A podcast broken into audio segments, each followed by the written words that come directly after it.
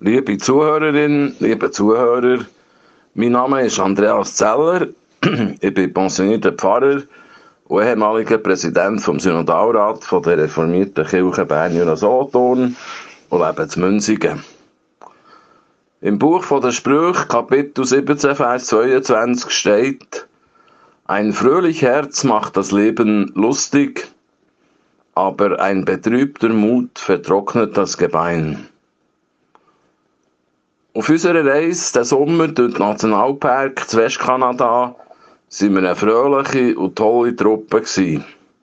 Neun Personen, Deutsche und Schweizer gemischt, drei Ehepaare und drei Singlefrauen und dazu die tüchtige Reiseleiterin Lucia Meyer, eine Luzernerin, die vor 15 Jahren nach Kanada ausgewandert ist. Ich, ich bin mit meinen 68 Jahren der älteste Teilnehmer gewesen, die meisten anderen waren so zwischen 60 und 65 gewesen. Lucia ist mit uns in 14 Tagen durch 1640 Kilometer gefahren und sie hat gegen die schönsten Plätze zum Picknicken kennt und die spektakulärsten Ausgangspunkte, Aussichtspunkte. Am Morgen hat sie unsere Koffer allein in ihrem Bus verstaut. Am Abend hat sie sie allein wieder ausgeladen und dann ist sie noch ihren Bus innen und aussen putzen. Die Reise war streng. Die Tagwacht war um 6 Uhr, die Abfahrt spätestens am 8 Uhr. Um 6 Uhr am Abend sind wir im Hotel eingetroffen. Dann hat es noch die Nacht gegeben. Und dann sind wir ab in die Heia.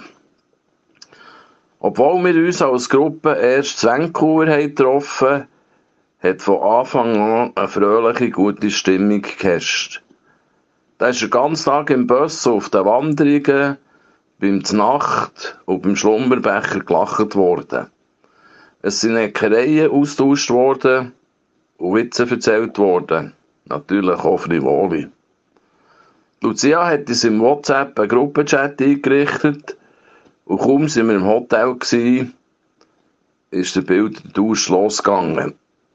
Bis am Abend um 10 Uhr sind unzählige Bilder aufgeladen worden, es war sehr spannend zu sehen, wie ganz unterschiedlich die Gruppenmitglieder die verschiedenen Sehenswürdigkeiten vom Tag fotografisch haben festgehalten Wir haben eine Reihe von Gruppenbildern aufgenommen und von denen haben meine Frau und ich ein paar in unser schönes Fotobuch aufgenommen.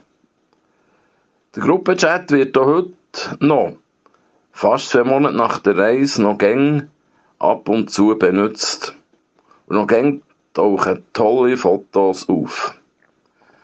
Es war eine schöne Zeit, die Reise.